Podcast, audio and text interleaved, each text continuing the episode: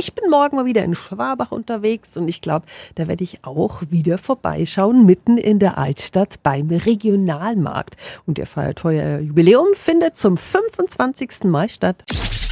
365 Dinge, die Sie in Franken erleben müssen. Andreas Bartel ist Chef des Schwabacher Landschaftspflegeverbands und organisiert mit der Stadt diesen Markt. Guten Morgen. Guten Morgen. Herr Bartel, was gibt's denn alles so Schönes auf Ihrem Markt? Also am Regionalmarkt, da sind ganz viele Aussteller, die landwirtschaftliche Produkte, Kartoffeln, Zucchini, Kürbisse und so weiter anbieten oder weiterverarbeitete Produkte. Daneben gibt es aber auch viel Kunsthandwerk. Ja, und nicht zuletzt, es gibt für Kinder ein schönes Programm. Es gibt eine Kastenrutsche, Schminken, Basteln. Es gibt ein Schafgehege, das man anschauen kann.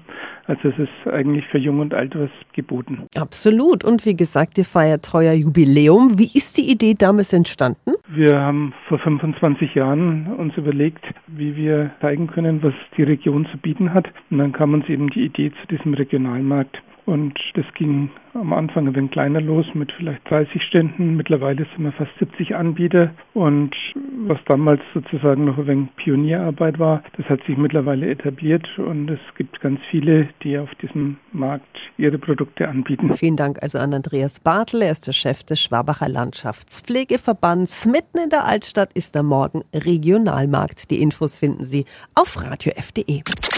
365 Dinge, die Sie in Franken erleben müssen. Täglich neu in Guten Morgen Franken um 10 nach 6 und um 10 nach 8.